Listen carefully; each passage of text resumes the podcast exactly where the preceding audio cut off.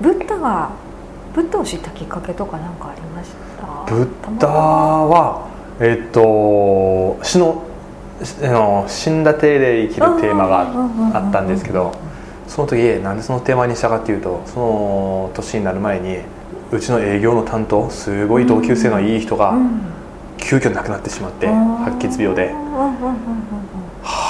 こんな人がこんな簡単に亡くなると思って。急性だったんです急性しかも2人目がお腹にね生まれて何ヶ月か2人目が。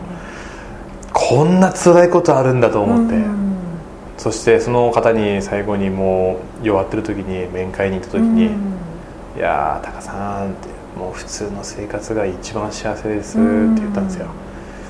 いやもう本当にやっぱりいやそれそうなんですけどみんなそう心の中では思ってるんですけど、うん、普段表面ではそう感じないじゃないですか、うん、やっぱり、うん、なんかこう、うん、普段が一番幸せだ普段普段なんかむしろ何もないとこつまらないと思ってしまうんですけど、やっぱりそういうもう本当にもう朝々死ぬ人のが言った言葉だったんで、まあ、その時は死ぬとは思ってなかったんですけど、絶対生きてくださいね絶対直してくださいねって言ったんですよそういうふうに最後にその言葉を聞いてうわこれ何ダラダラ生きてたんだろうと思っていやもうこんなこの人の分までもむしろ生きなきゃいけない。もうぐちぐち言ってることももう全部バカ臭くなってきて。もう1秒たりとも無駄な時間なくして。ただなんかこうなんかこう気持ちが変わったんですよね。その時に今度えっ、ー、とじいちゃんを亡くしてじいちゃんが亡くなってしまってその時にこうお坊さんが来て、うんうん、でお坊さんが少し話するわけですよ、はいはいはいはい、浄土真宗なんですけど、その話をいろいろこう聞いていてちょっと宗教、もうちょっとね亡くなったから2回続けてこう、死と直面したというか、はい、そういうのがあってそのお坊さんの言葉がすごいこう一つ一つ響いてきて、その時にこうやっぱりああ宗教ってやっぱり死と対するもんじゃないですか、うん、こう死んだ後の世界のことを話してくれるというか、人間死ななかったらやっぱり宗教ないと思うんですけど、死が怖いから死ぬのが怖いし何をね信じたら分かんないから、あなた死んだらこういう世界に行きますよとか、こういうふうにすればあなたは幸せに死んでますよとかこう地獄に行かないで済みますよとか、そういうことがあるから宗教というのはやっぱりね成り立ってると思うんですけど、やっぱりその時にこうお坊さんの一つ一つの言葉がすごいこう胸に響いて、うん、ちょっとブッダいいなと思って、うん、それまで全然関係なかったんですよ。もうやっぱり、ねその何かあったら数珠はしてね拝みますけどもう数珠なんか別にもうしない時もありましたし、なんかこう特にそういうの信じてなかったんで、神社なんかに行ってもその時こう普通にお参りしても普通神社でお参りした後日本酒で乾杯しなきゃいけないんですから、日本の神様。ビールですぐそのまま飲みに行ったりとか もうただただね、うん、それでなんかこう都合のいい時しか行かなかったというか、はい、まあ、神社とはもちろん全然違うんですけど。まあ、イベント的な初詣だからみたいな感じとか。であの、人が亡くなった方お参りするとかお構いとか全然何もたそういう行事だからとしか思ってなかったんですけどやっぱり一つ一つに意味があってそのブッダが残したそのもちろんあの上心宗とかいっぱいあるじゃないですか、そういうのは一つ一つの物語、ブッダがこの人に説いた物語一つ一つ内容が全然違ってくるんですけど、そういう言葉がやっぱり結構面白くて調べると、あこれはやっぱり知った方がいいな、やっぱ普通に生きてちゃ出会えない言葉しかないと思ってるんで、やっぱりそういう言葉に一つでも多く出会えれば強くなれるし、なんか、うん、言葉にこう勇気づけられるっていうかなんか言葉から受ける影響って結構大きいんですね大きいですね、ね、大きい言葉ですよ。やっぱ言霊言葉一つですね、やっぱりもうどんなじいちゃんばあちゃんが亡くなってもやっぱり辛かったけど物質はなくなったなくなりましたけど、やっぱりその言葉怒られた時の言葉とかしつけの言葉っていうのはやっぱり栄養として体に取り込まれてるじゃないですか、その言葉がやっぱり人間を一番育てていくなと思って、もちろん食い物によって体の体調の方は左右されるんでしょうけど、それ体調体調とは体調痛がこう内臓内臓から内臓体の作り、だんだんねあの変色したら太ってたり、血が汚れてたり、ね、そういうのなるんでしょうけど、はい、それ以前にやっぱりこうバイタリティに直接影響するのは言葉じゃないですか、やっぱどんだけ落ち込んでてもこう言われたらいきなり元気になったりとか、もうすごい悪いカップラーメンしか食わなくても、やっぱり言葉に伝えられるとすごい元気だったりするじゃないですか、どんだけいいものを食っても、例えばすごい憧れた人からすごいこう強い言葉でけなされたら押し込むじゃないですか、やっぱ言葉だな。言葉ですよね。全部言葉ですよ。自分のお子さんにもそういうのを残していきたいみたいなですね。したいんですけどね。ちょっと今もう本当に言うこと聞かない時期なんで。なかなか。でも上の子にはある程度4歳なんで、うん、その頃にはこうちゃんと話はできてきてるんですけど、その下が2歳なんでもう何言っても嫌だいらっしゃないんで、どうしてもちょっとイラッときてしまうんですけどまだちょっと足りないですね自分が。まだ足りないです。そういうところがまだまだぶったになれないんですよ。なれないんですよ。ダメなんですよ分かってるんですけどやっぱり言っちゃうんですよね。まあどのどこの親も悩むことなんでしょうけど言った後後悔するんでしょうけど。やっぱり、うん、言葉で相手を変えようとするんではやっぱりまだまだ甘い。言葉言葉とかあのあのその時の性格のなんつうんですかね。気持ちで。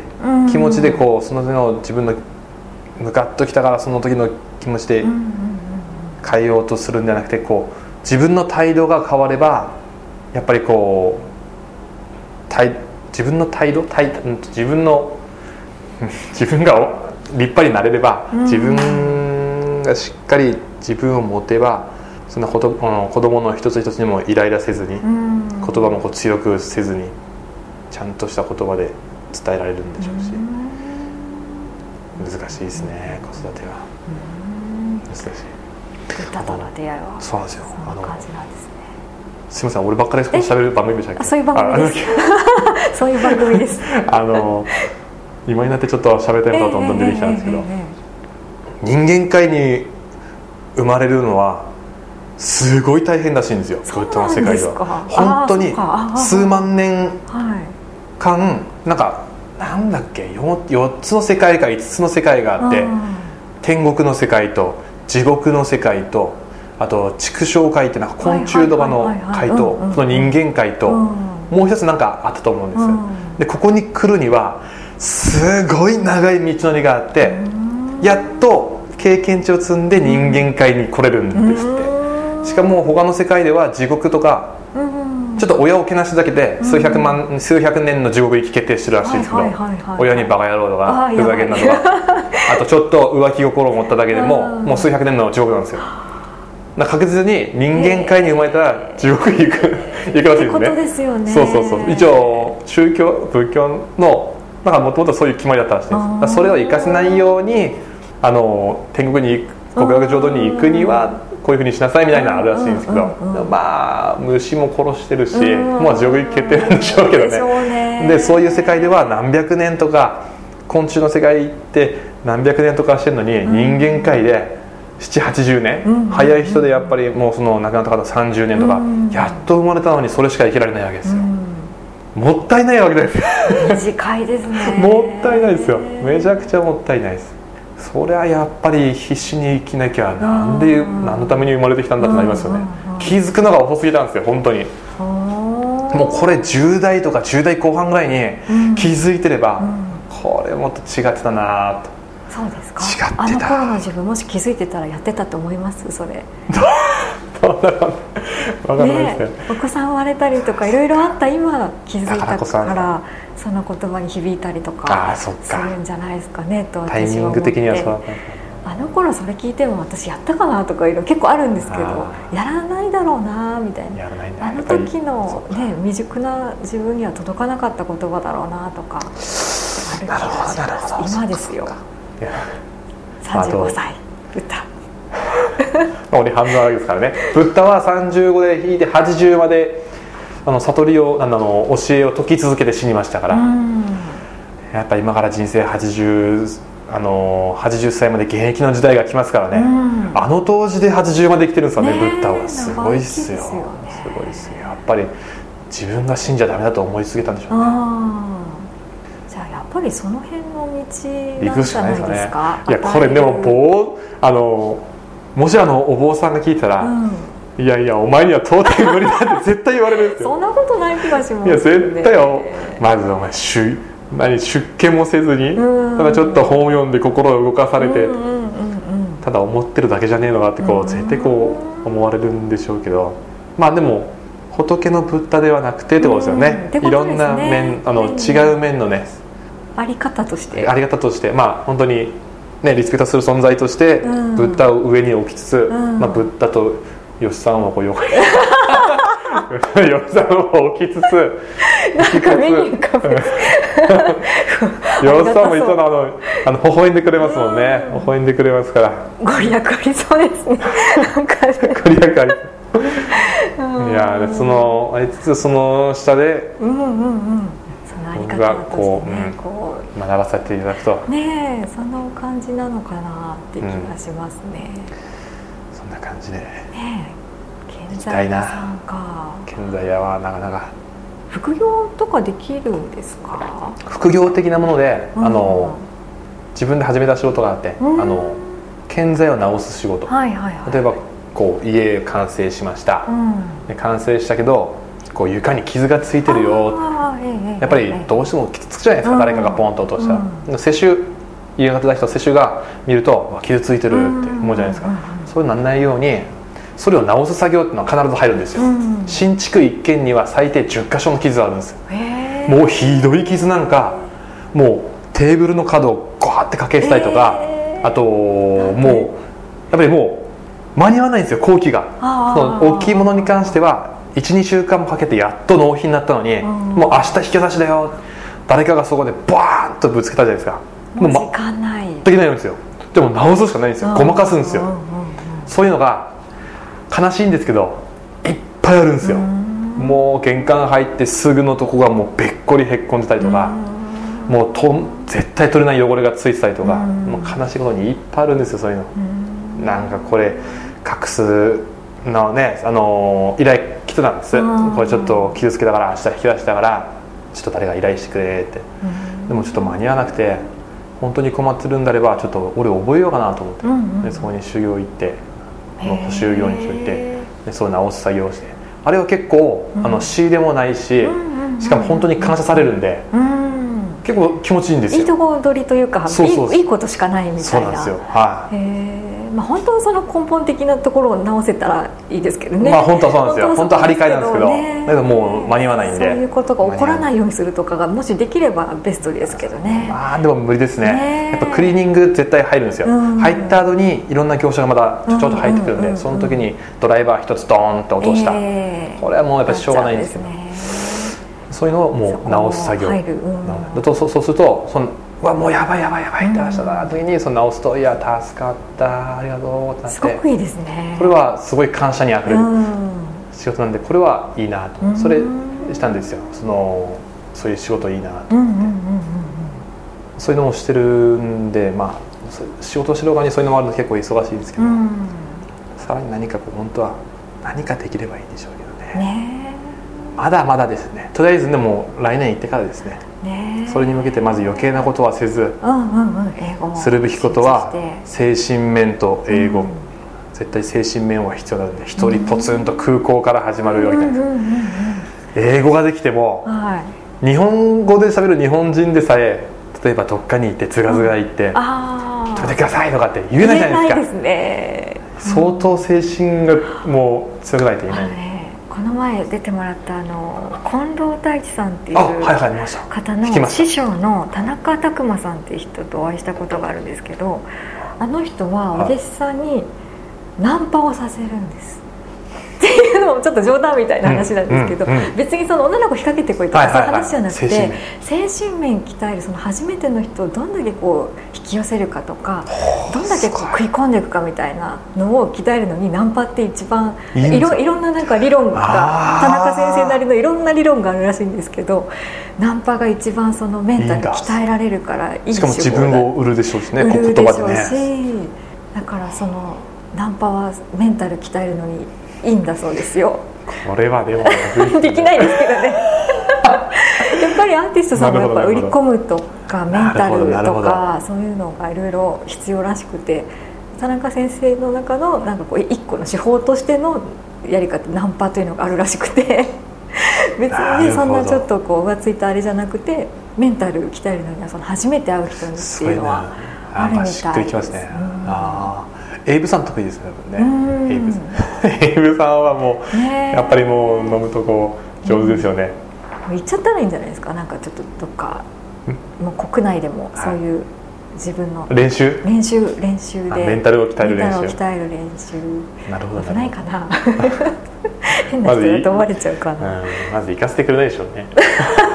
妻が絶対行かせてくれないでしょうね。そうですね。行かせてくれないと思います。メンタル鍛えるってなんでしょうね孤独に耐えるとかそういう感じですか？孤独いや孤独は多分大丈夫です、うん、孤独は大丈夫。一人でじゃあ開拓していくところそうそうそうだから余計なことを考えちゃうんですよ。ああの人たちは今ここで喋ったら、うん、こんな外国人から喋りかけたら、うんうん、ちょっとなんかこううざがられるだろうなとかなんかなんか止めさせてとかって言ったら何言ってんのこいつみたいな思われたらとかなんかそういう余計なことを考えて多分踏み込めない勇気でしょうね、勇気が足りない。勇気かな勇気、うん、勇気が足りないんでしょうね。山形とか外国の観光客の方とか結構いますいやほとんどいるのは ALT だけです。あそうなんそれ以外はあとフィリピン人があの工場とかに来てるぐらいで、はいはいはい、ALT 以外の人は多分ほぼいないんじゃないですかね、東京とかだと、ま、迷子になっている外国人とか結構いっぱいいるので、